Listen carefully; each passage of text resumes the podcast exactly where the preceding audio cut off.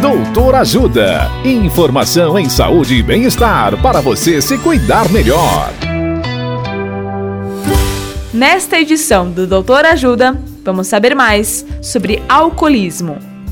A médica psiquiatra, doutora Karina Calderon, nos responde: Será que sou alcoólatra? Olá, ouvintes!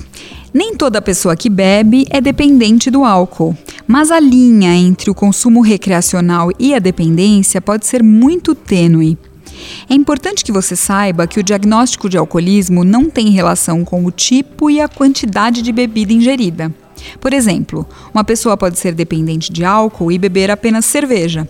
Por outro lado, uma pessoa não é dependente só porque bebe em algumas situações uísque, que é uma bebida mais forte.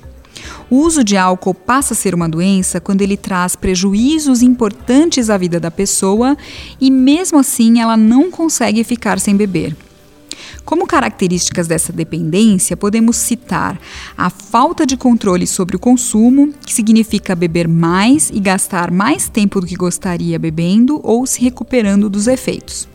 O desejo intenso ou urgência em consumir álcool, que nós chamamos de fissura a tolerância, que significa precisar de quantidades cada vez maiores de álcool para obter o mesmo efeito, e a síndrome de abstinência, que é uma série de sintomas que acontecem quando a pessoa diminui o consumo ou para de beber.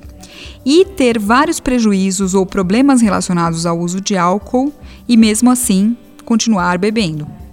Caso tenha dúvidas, procure ajuda médica.